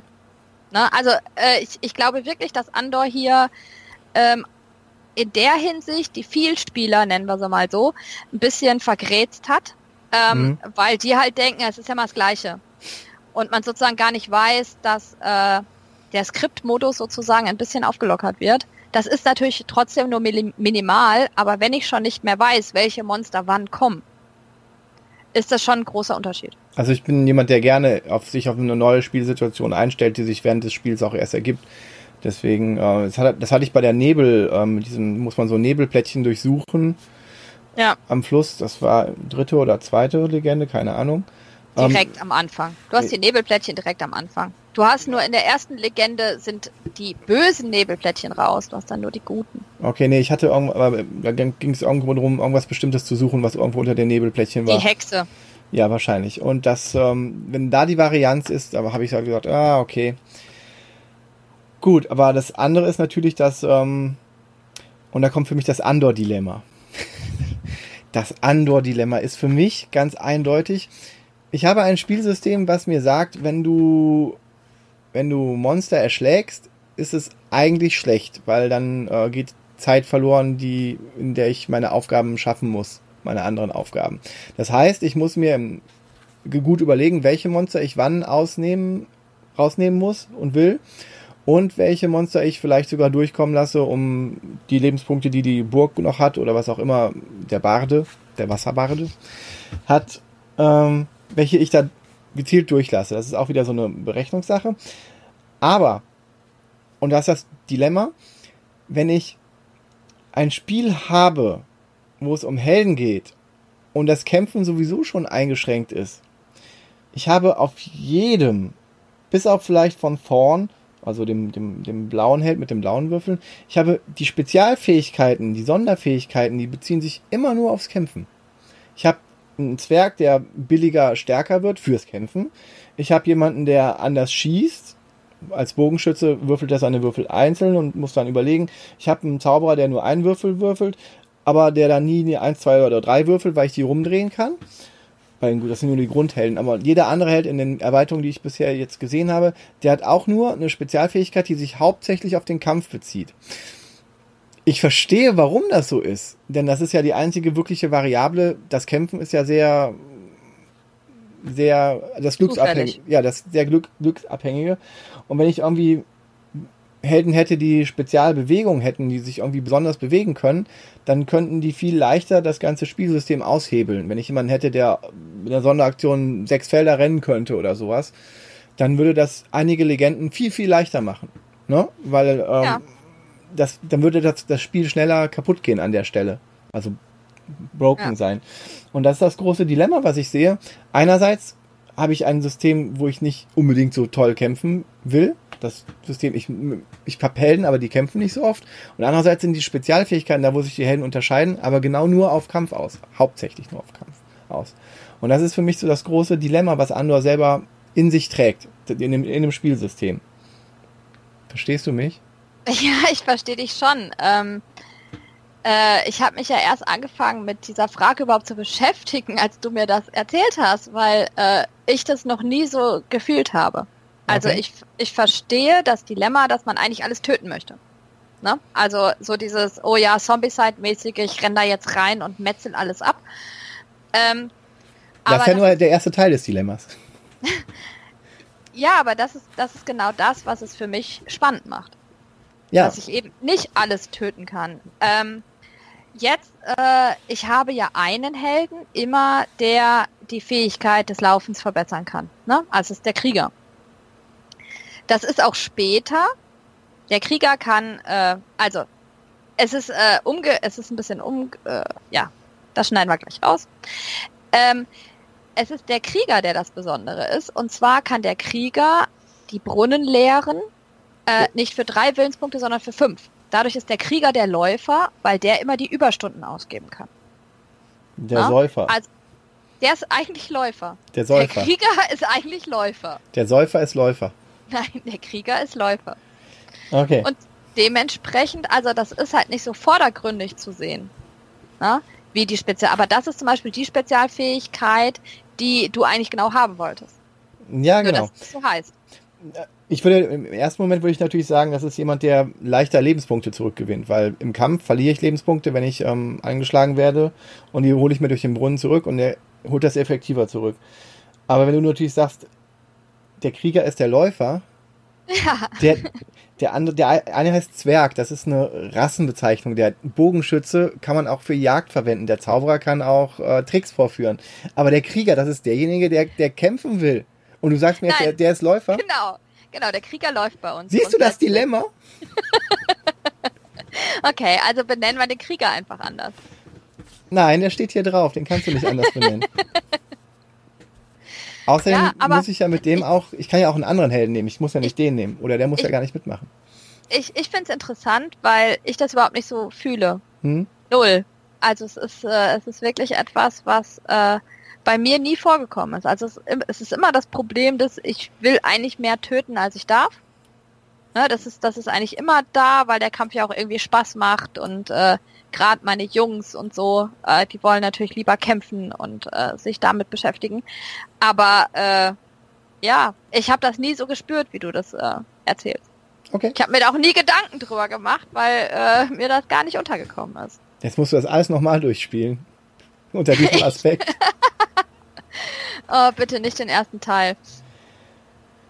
Aber ja, also ähm, äh, diese Lauffähigkeit wird im dritten Teil nochmal mehr, weil der Krieger ein Pferd hat und der kann einen anderen Helden mitnehmen. Das heißt, die können dann zu zweit schneller laufen. Kann er immer noch ah, besser kann... Brunnen austrinken? Äh, nee. Es sind dann auch keine Brunnen mehr, sondern es sind Quellen. Aber dann ist es auch wieder der Krieger, der besser laufen kann? Es ist auch wieder der, Krieg, der Krieger, der besser laufen kann, weil er auf dem Pferd sitzt. Ja. Können die nicht alle Pferde haben? Ich meine, das sind Helden. Nein. Das Pferdedilemma im dritten Teil. Das, das Pferdedilemma im dritten Teil. Wir haben auch keinen Zwerg mehr im dritten Teil. Was? Okay, das war's. Aber. Moment, die haben, die haben einen Wehrbären, ne? Den bei den dunklen Helden. Ja, bei den dunklen Helden, die man für den dritten Teil benutzen kann. Ja. Okay. Das Andor-Dilemma. Das Andor-Dilemma, was ich überhaupt nicht verspüre. Aber okay. ähm, ich denke immer noch, ähm, dass man, wenn man eine Lanze für Andor bricht, auf jeden Fall sagen muss, man muss durchhalten, wenn man es langweilig findet, bis zur vierten Legende. Okay, ja, das hast du mir auch gesagt. Ich bin nicht zur vierten Legende gekommen. Traurigerweise. Aber, aber, ich, aber, aber das ist wirklich der Teil, wenn mir irgendjemand sagt, oh, mir hat Andor nicht gefallen, frage ich immer, wie lange hast du denn gespielt? Und dann sagen die immer dritte Legende. Das ist fast immer so. Also weil dann so dieses, man hat dann irgendwie fünf Stunden oder sechs Stunden ins Spiel gesteckt und es hat sich nicht dahin entwickelt, was man erwartet und dann hört man auf, es zu spielen. Aber das wäre ja dann auch, ähm, auch ein Kritikpunkt, ganz objektiv zu sehen. Das hätte man vielleicht, äh, ist, das, ist das auch wieder ein Dilemma? Kann Andor das nicht anders, als zuerst äh, schienenmäßig ranzuführen und dann erst die Varietät, die alle früher haben wollen? Ähm, das, das ist halt die Frage, was ich wichtiger finde. Also finde ich es wichtiger, dass ich Leute mit diesem Spiel ranführe, ähm, überhaupt so komplexere Spiele zu spielen, oder will ich ein Spiel gestalten, ähm, was die Vielspieler direkt ab der vierten Legende mit allem drum und dran spielen können. Klar, also ich kann mit dir auch, ohne dass du je die erste Legende gespielt hast, die vierte Legende spielen, dann erkläre ich dir halt eine Stunde was. Hm. Oder eine Dreiviertelstunde, das können wir auch machen. Nee, ist ja halt durchaus, durchaus valide, dass man sagt, okay, wir führen die Regeln nach und nach ein und machen das dann so und so. Verstehe ich schon, verstehe ich schon. Aber wenn, wenn du dann halt die ganzen Begrichte von denen hörst, hat mir nicht gefallen, weil, und du hast nur bis zur dritten Legende gespielt, hätte man ja vielleicht die Varianz schon ein bisschen früher einführen können. Als ja, ich, ich glaube, dass das für die Zielgruppe, die Andor anspricht, zu früh gewesen wäre. Okay. Aber das ist ja auch eine super Sache. Andor ist anders als andere Spiele, weil Andor ist tatsächlich relativ einzigartig, dadurch, dass es halt auch dieses äh, Ich darf nicht alle erschlagen hat und trotzdem so ein Fantasy-Thema hat. Und es ist ja dann auch ein wunderbares Gateway-Spiel. Gateway genau, also für mich das Gateway-Spiel überhaupt, was ich benutze. Also das ist für mich immer das Spiel. Also ich habe eine Brettspiel-AG, eine ziemlich erfolgreiche Brettspiel-AG schon seit Jahren. Und ähm, das erste Spiel, was ich spiele, ist immer Dominion. Das ist für mich immer eine ganz schreckliche Zeit, weil ich dann sechs Wochen Dominion spielen muss. Und dann kommen andere klassische Spiele für Probier mich. Probier mal Star Realms aus. Ja, ich guck mal. Das muss ich mir erst kaufen. Und hör dir da mal einen Podcast zu an bei Gelegenheit. Okay. Wir können ja einen machen und du kannst mir das erklären. Ja, ähm, vielleicht gibt's ja auch schon was bis dahin. Genau, und wenn ich dann mal Zeit habe, mit denen länger zu spielen, spiele ich dann immer Andor. Und Andor ist für mich immer so das erste Spiel, was ich spiele, damit die lernen, vorzurechnen, vorzuarbeiten, Züge genau zu überlegen, damit man dann, wenn man die etwas komplexeren Euros spielt, ähm, das an einem Thema gelernt hat, was vielleicht ein bisschen griffiger ist. Ne? Also so ähm, töten und rumkämpfen und rumlaufen und Aufgaben erfüllen ist vielleicht ein äh, bisschen leichter, als wenn ich sage, okay, ich muss genau vorrechnen, welchen Zug ich wann mache, zum Beispiel bei Great Western Trail oder so. Also du holst sie quasi in ihrer Lebenswelt ab. Töten, Aufgaben erfüllen. genau. Um dann, äh, ja. Das ich finde das super interessant, weil ich habe das noch nie in so einer Liste gehört oder gesehen. Meine ich zumindest. Ich mag mich da täuschen. Meine Erinnerung ist ja auch nicht mehr die beste. Aber in so Top-Listen, wo es dann heißt, die Top 5, Top 10 Gateway Games, taucht Andor nicht auf. Aber jetzt, wo du das natürlich erzählst und sagst, okay, ich benutze Andor, um ein Abenteuerspiel zu haben, um die dann dahin zu bringen, komplexere Euros zu spielen, das ist natürlich äh, vollkommen Gateway. Da bin ich ganz auf deiner Seite. Ja, aber wie gesagt, das ist sehr wahrscheinlich irgendwie eine ganz persönliche Sicht, weil ich einfach zu viel Andor spiele. Ähm, aber ja, also du siehst den Unterschied in den Gruppen, ähm, wenn ich dann mit denen ähm, dann die etwas leichteren, also bei mir sind die leichteren Euros, die ich mit denen, die ich in der Schule spiele, Deus oder Tobago oder ähm, Zug um Zug. Nee, Zug um Zug spiele ich mit denen nicht. Das sind zu einfach. Was ein klassisches Gateway-Game wäre, was ich jetzt vorschlagen würde. Spielt Zug um Zug, spielt Siedler von mir aus, wobei das auch schon in die Jahre gekommen ist. Ich finde das immer noch gut. Was? Ja, also, Oder Stone äh, Age. Stone Age ist auch, gilt auch so als, als typisches Gateway-Game. Ja, auch da würde ich sehr wahrscheinlich sehr schnell meinen Schülern sagen, äh, denkt an die Hungerstrategie und damit kommt er weiter. würde ich denen bestimmt wieder irgendwas beibringen, was nicht gut Du wärst eine tolle Steinzeitprinzessin. ihr hungert ja. und ihr nicht. Ihr vermehrt euch. So. Ja. Hm, möchtest du nicht mit mir eine Kingdom Death Monster Kampagne spielen? Man kann das sehr brutal spielen. Muss ich hungern? Ja, vielleicht. Okay. Ja. Und dann haben die gelernt, wie man komplexere Euros spielt.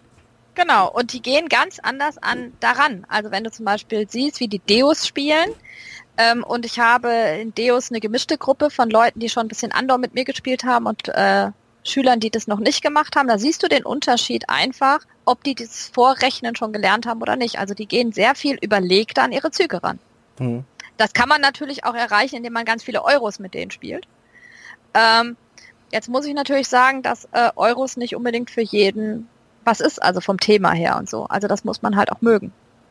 Gut, aber gibt es auch genauso Leute, die sagen, Fantasy ist nichts für mich. Genau, ja, ja. Also deswegen, also äh, Legenden von Andor ist für mich, glaube ich, wirklich nur ein Gateway-Spiel für die Jugend. Mhm. Na, also Jugendliche, also glaub, Jugendliche in einer Brettspiel AG, die kein Fantasy mögen, da sagst du folgendes zu denen, raus! ich habe keine Jugendlichen in meiner Brettspiel AG, die Fantasy nicht mögen. Also. ich kann gerne mal eine Umfrage machen, aber äh, ich glaube schon, dass da ein ziemlich großer Konsens ist.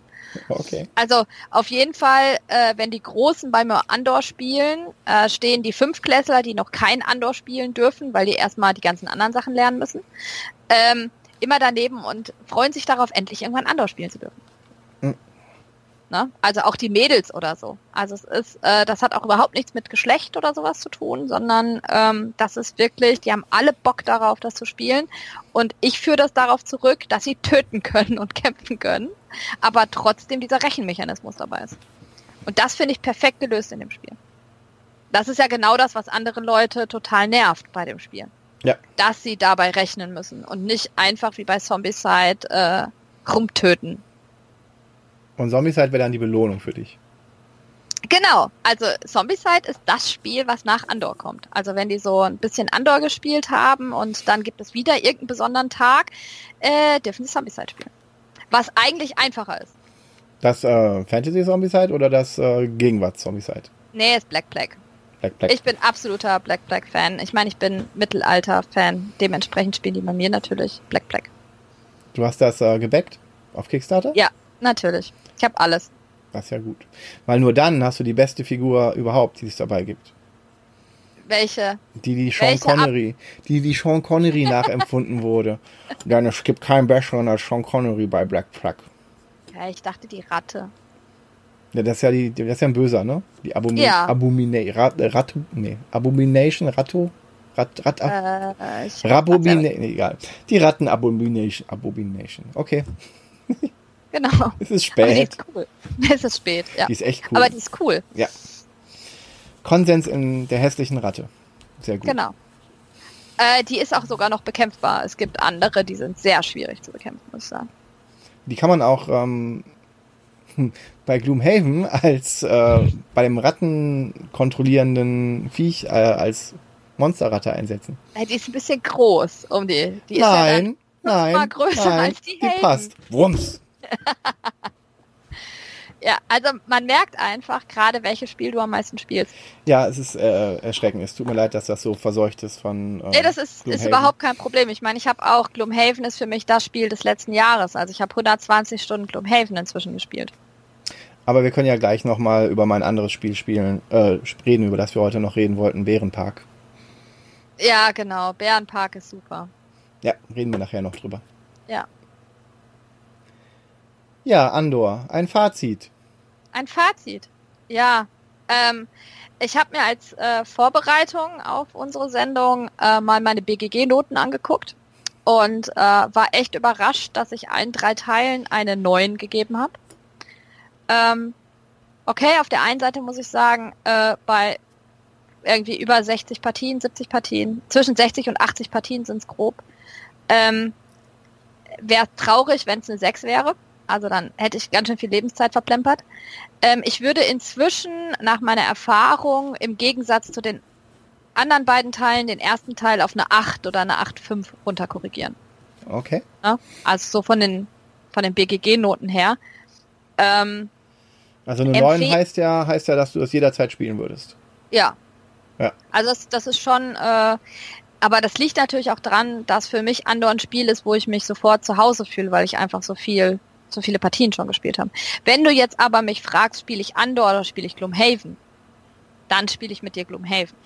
Aber wenn ich dich sage, lass uns Andor die erste, die erste äh, Box spielen, dann hast du mir eben noch gesagt, dass du das lieber nicht mehr spielen möchtest. Ja, also das stimmt schon. Aber wenn du mich fragst, spielst du mit mir Andor oder spielst du mit mir 1830, sage ich Andor. Okay, aber ich meine, da müssen wir auch nochmal drüber reden, oder? Jetzt ist das eine 9 bei dir immer noch oder eine 8,5, Andor? Ja. ja. Und das ist äh, die Notensysteme von BGG. Das ist eine eigene Sendung, über die wir beim nächsten Mal sprechen werden. Ja, also es ist keine 10. Gloomhaven ist, ist eine 10. Spoiler doch nicht. Ah doch. Ich glaube, das merkt man doch, wenn wir reden, was Gloomhaven für uns ist. Für, du kannst nur für dich sprechen. Ja. Genau. Du würdest also sagen, dieses äh, Spiel Andor ist eine 9 bzw. eine 8,5. Das letzte Andor, das, äh, der dritte Teil, ist aber noch eine 9. Das ist auf jeden Fall eine 9, ja. Also das ist, das ist für mich halt auch noch nicht ausgespielt. Also mhm. es ist, äh, der erste Teil ist für mich einfach so ein bisschen ausgespielt, weil ich ihn so häufig gespielt habe. Mhm. Ja, also äh, das ist ja auch, ich spiele den so häufig, ja nicht unbedingt, weil ich den die ganze Zeit selber spiele, sondern ich spiele den einfach so häufig mit. Mhm. Na, weil ich den als Spielleiter mit, mit Gruppen, mit Jugend- und Kindergruppen spiele. Und äh, dann ist es halt irgendwann, das ist für mich keine Herausforderung mehr. Aber deswegen jetzt den Titel abzuwerten, ähm, das ist ja trotzdem keine Sechs für mich. Nur mhm. weil ich den jetzt 30 Mal oder 35 Mal gespielt habe. Also ich, ich verschlechter ja nicht die Note durch mehr Spielen. Aber es ist natürlich für mich jetzt nicht mehr unbedingt das Spannendste. Empfehlen würde ich Andor für jeden, der äh, ja, also der Lust hat, vielleicht überhaupt mal einen Dungeon Crawler reinzuschnuppern. Mhm. Ne? Denn weil äh, Andor ist einfach ein Spiel, da muss ich nicht erstmal 20, 30 Seiten Regeln lesen. Es ist kein Sandbox-Format, wo ich dann erstmal mir angucken muss, was nehme ich denn da raus, wie verändere ich die Regel, was benutze ich. Es ist äh, auf Deutsch, es ist nicht auf Englisch. Ich habe nicht 3000 äh, Erweiterungen, die ich mit reinnehmen muss, sondern es ist ziemlich klar, was ich spiele. Ich habe diese geniale Losspielanleitung, was ich einfach immer noch super finde. Ähm, es deswegen, also empfehlen würde ich es für die Leute, die vielleicht bisher noch nie in diese Richtung Dungeon Crawler gegangen sind und die auch keine Leute, Spieler um sich rum haben, die denen das mal eben erklären. Na, und die halt keine Lust haben, sich 30 Seiten Regeln durchzulesen. Okay, und deswegen eine 8,5 bis 9 für dich. Genau. Ja, ähm, Jetzt musst du aber auch mal sagen. Ja, also ich, ich finde, meine, also ja nicht ich, nur, dass ich da was sage. Ich habe halt das Problem, dass ich, ich habe das Problem, dass, dass äh, ich Andor jetzt nicht als, es ist ja kein typischer Dungeon Crawler in dem nee, Sinne. ich, ich weiß auch nicht wirklich, wie ich es benennen soll. Also, ja. aber es ist. Das, das Tolle ist, es ist was Eigenes. Also es ist wirklich ja. was, was man so noch nicht gesehen hat und das ist, ähm, das schätze ich hoch, hoch an, wirklich. Und dieses Ausrechnen von Dingen hm, mag ich generell nicht so gerne. Also ich bin nicht so der Puzzler, der sagt, ich suche jetzt den optimalen Weg um dieses Szenario. Ich bin auch nicht der, der, der sagt, äh, ich spiele das zehnmal, um wirklich den optimalen Weg zu finden für, für dieses äh, Puzzle. Ne? Und deswegen mhm. ist es bei mir nicht ganz so hoch im Kurs. Ich verstehe aber, ich hätte es äh, vor den Vorgesprächen mit dir wahrscheinlich auch anders äh, noch ein bisschen tiefer bewertet, als ich es ohnehin schon habe in deinen Augen. Das ist eine 6, oder? ich war da, ich hatte vorher auf jeden Fall äh, vielleicht sogar eine 5. Ja. Aber ich habe es ja dir zuliebe auch nochmal gespielt. Und ähm, auch mit Nichtspielern, wenig Spielern und Anfängerspielern. Und ich sehe, was es macht. Und das, was es macht, macht es ziemlich gut. Ich finde immer noch, dass man ein bisschen von diesem Pappe, von der, wenn man das halt das erste Mal öffnet, dann wird man immer noch erschlagen. Und das Aufbauen ist auch nicht ganz so. Klar, die Losspielanleitung ist super, aber du hast halt immer noch sehr viel Material und du musst es alles erstmal raussortieren für ein, für ein, für ein Gateway-Spiel. Unter Anleitung, ja. Aber mhm. ansonsten weiß ich nicht. Ähm, ich meine, es war ja auch nicht Spiel des Jahres, sondern es war Kennerspiel des Jahres. Ja. Und, Na, und da, halt genau, wirklich genau. Für mich auch ein Kennerspiel des Jahres. Ja, ja, ja. Muss man ganz ehrlich sagen. Es ist ein Kennerspiel. Das ist äh, schon, schon ordentlich. Das ist äh, knackig und gut und insofern ist es ein verdientes Kennerspiel des Jahres. Nur, wenn es halt nicht meinen persönlichen Geschmack trifft, dann ähm, kann ich dem auch keine neuen geben. Nee, das ist klar. Das ähm, ist völlig klar. du ich, hast es aber auch noch nie mit mir gespielt. Das, das stimmt, das stimmt. Das ist äh, natürlich richtig. Also ich Thema schon, Alpha Gamer. genau, ich denke schon, dass das ein Spiel ist, äh, was eins der häufigsten Spiele ist, was sich Kinder und Jugendliche kaufen und wünschen. Also ja. ich habe ganz viele, die danach Legenden von Andor zu Hause stehen haben und die das mit Eltern und so weiter spielen. Also das ist wirklich ein Gateway-Spiel bei mir, was dann auch in die Familien geht. Ich meine, eines meiner ersten Spiele, die ich mir selber aktiv wirklich gewünscht habe, war Hero Quest damals. Und es gab eine Werbung im Fernsehen, im Samstagmorgen Cartoon-Blog von MB, weil es war die Kooperation von Games Workshop und MB, die dann Hero Quest promotet haben und die dann ähm, auch, ja, es war so ein klassisches Dungeon Crawler, aber ein, wo es halt auch einen Overlord gab, ne?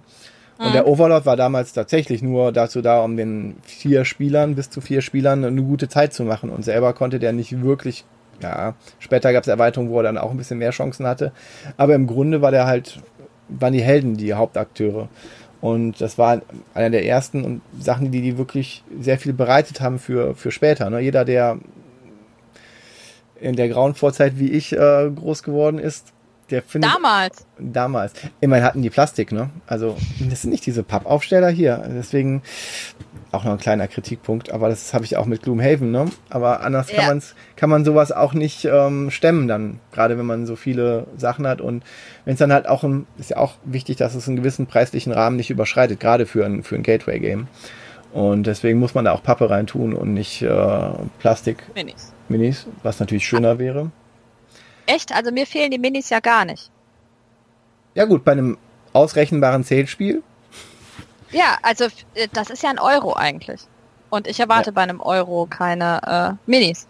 Ich finde, das ist noch schlimmer als ein Euro. Es ist ein Puzzlespiel. Aber, aber, aber, obwohl ich Puzzles nicht mag und äh, ich finde, also für mich ist es eine 7. Oh, da hast du höher bewertet, als ich gedacht habe. Ich habe Ja. dich doch gut belabert bekommen. Nee, ich glaube nicht, dass das was mit Belaberung zu tun hat. Ich glaube, dass ich das einfach nochmal gespielt habe und dann mit anderen, mit einem anderen Blick auch rangegangen bin. Auch nachdem ich ähm, Ja.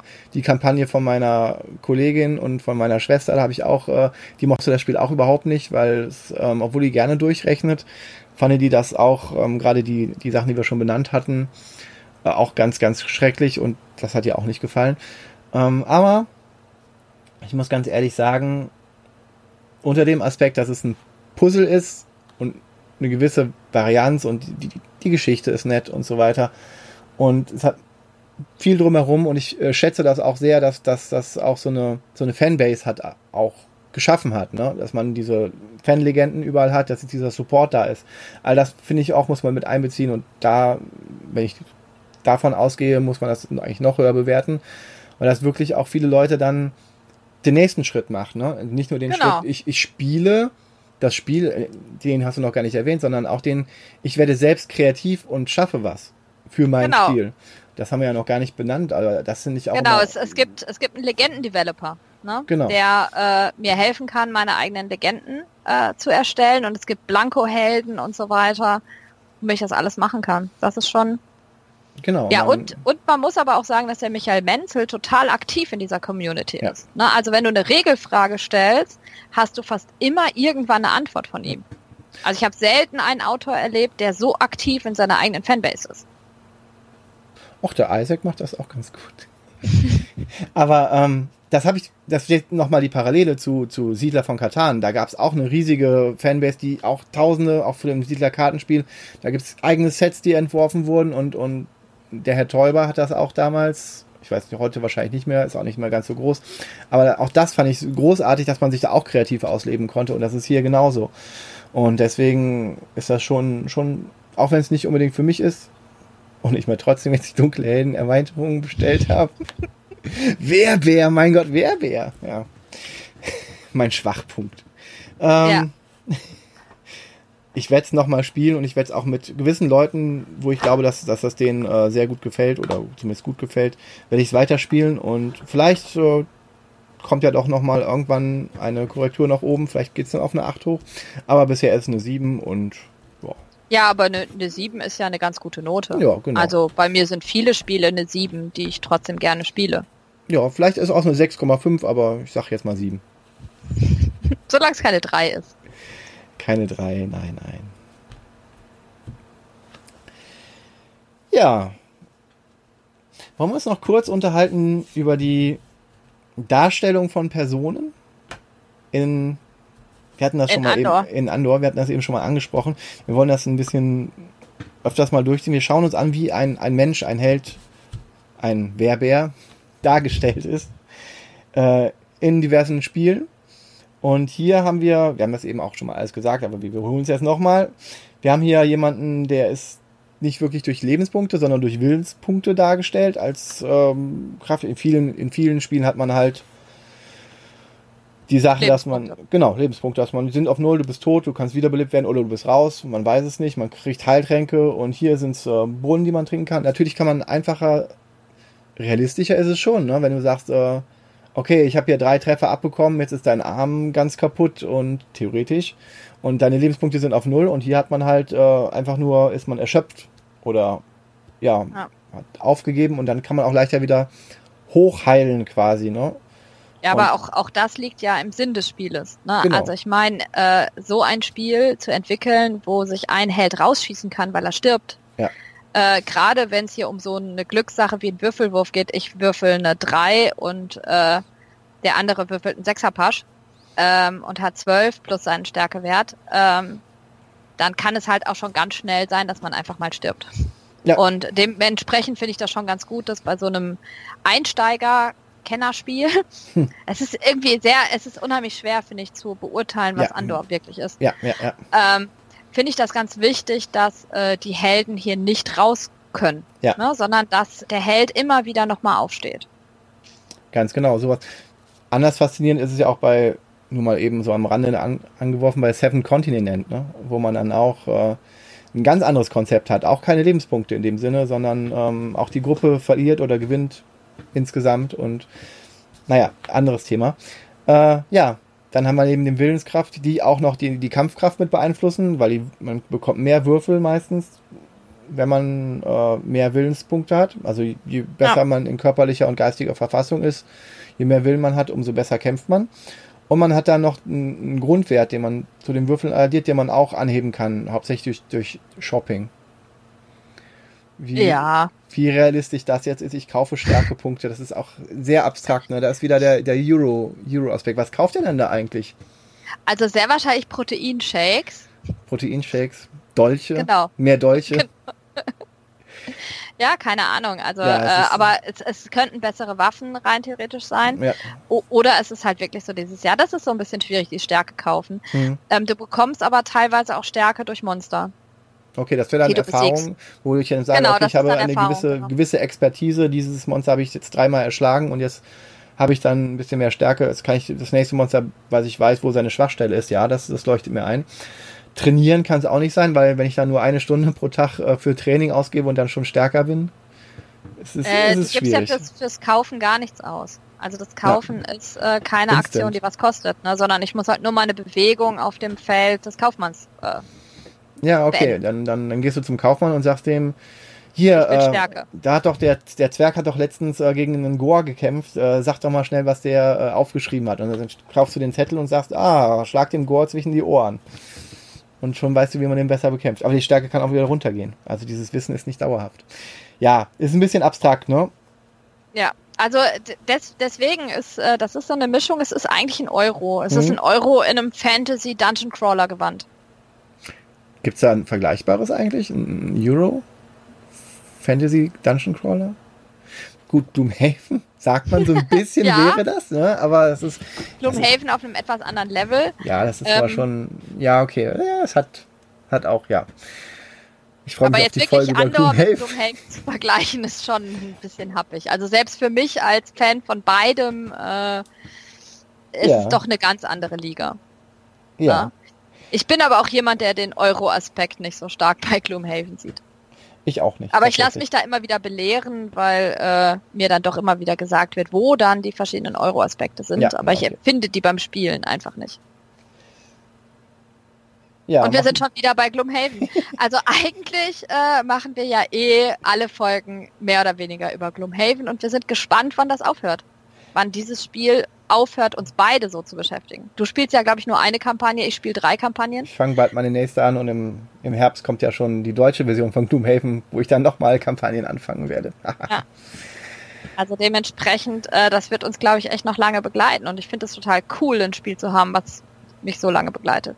Aber ich meine, Andor ist für mich ein Spiel, das habe ich seit zwölf und ähm, spiele das auch einfach. Dem du zwölf bist? Nein, seit 2012. Ach ja, so. ich bin noch so jung, weißt du. Das ist ja ja, dann kann ich aber noch ein paar Gegenstände ablegen und Tränke und sowas bekommen, die dann auch als Pappmarker quasi auf meinen Helden gelegt werden, was wirklich nett ist. Auch dieser, diese Einführungssache, dass ich dann halt ähm, ein Schild habe, den ich zweimal benutzen kann, den drehe ich auf die Rückseite, dann sieht der abgenutzter aus und dann lege ich den wieder ganz weg und der kommt genau auf die Schildhand quasi auch. Das ist äh, wirklich nette kleine Aspekte, finde ich. Ja, und das ist ja auch eine Beschränkung. Also ich kann nicht ein Schild und einen Falken haben. Ja, Ne? Beziehungsweise ähm, das ist das ist schon auch ganz gut gemacht und ich kann nicht unendlich viel tragen, sondern ich habe für die Normalcharaktere habe ich nur drei Plätze. Ja, das es gibt nachher ein paar äh, Charaktere, die ein bisschen mehr tragen können, aber in, bei den Grundcharakteren kann jeder nur drei kleine Gegenstände tragen und einen großen. Die großen plus, sind halt Schild und so. Plus beliebig viele Gold- und Edelsteine. Genau. Steht auch oben drauf. Ja, das ist wirklich ganz nett. Und ja, ähm, dann steht hier Krieger oder, oder Bogenschütze, aber diese, diese Wörter, die haben keine, die sind nicht aufgeladen. Ne? Es gibt ja so Schlüsselwörter, die aufgeladen sind. Ne? Was willst du mir damit sagen? Das heißt, ähm, angenommen, das Wort Krieger taucht nochmal woanders auf. Ja, und dann heißt es, alle Krieger bekommen das und das. Dann wird Doch, das, das gibt es. Ja? Okay. Ja, es gibt es in Ereigniskarten. Okay, das ist aber, es gibt nur einen Krieger, oder? Also Vorder- und Rückseite quasi. Es gibt nur einen Krieger, aber also, dann wird halt gesagt der Zwerg und der Krieger. Okay. Aber das ist eigentlich nur eine andere, weil man halt diese Vorder- und Rückseiten hat, ne? Genau. Wo ja, ja. Männlein, Weiblein. Genau.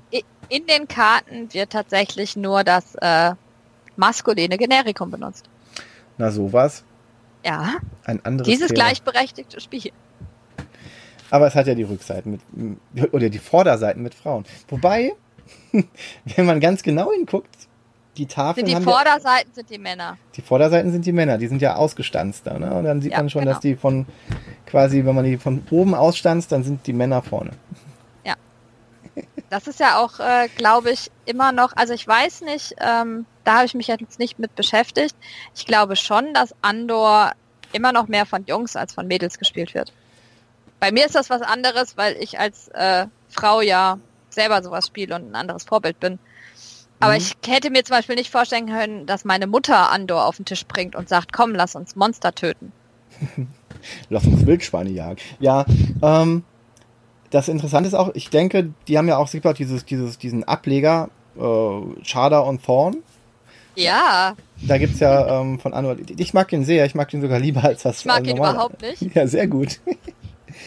äh, und da haben wir die beiden Helden Chada und Thorn und deswegen denke ich auch, dass die die Helden quasi mit einem gewissen Geschlecht im Hinterkopf erschaffen wurden. Ne? Er hat sich zuerst, ja, er hat ja, zuerst. Wir haben ja auch das Buch. Also das Buch äh, ist jetzt ja auch nicht äh, genderneutral, sondern auch das Buch äh, legt ja ganz genau fest, wer männlich und wer weiblich ist. Ja, genau. Und der, also wenn ich mal so tippen würde, der Zwerg ist wahrscheinlich immer der männliche. So zuerst, dann haben wir Thorn, weil. Äh, ich habe das Buch allerdings selber nicht gelesen. Selbst als Andor-Fan habe ich das nicht ertragen zu lesen. Okay. Und die Bogenschützin ist wahrscheinlich weiblich und dann hätten wir noch die, den Zauberer. Also würde ich auch mal tippen, dass da die Frau gemeint ist. Und dann hätten wir, ja, ist halt eine spannende Sache, die Genderfrage, ne? Ja, da werden wir auch noch auf jeden Fall drüber reden, weil dafür beschäftigt mich das als Frau selber ständig. Immer wieder. Ein spannendes Thema. Ja, wir haben viele spannende Themen, über die wir noch reden werden. Ja, naja, aber wir haben jetzt auch, oh, wir haben ordentlich geredet jetzt. Ja. Das war eine lange Folge.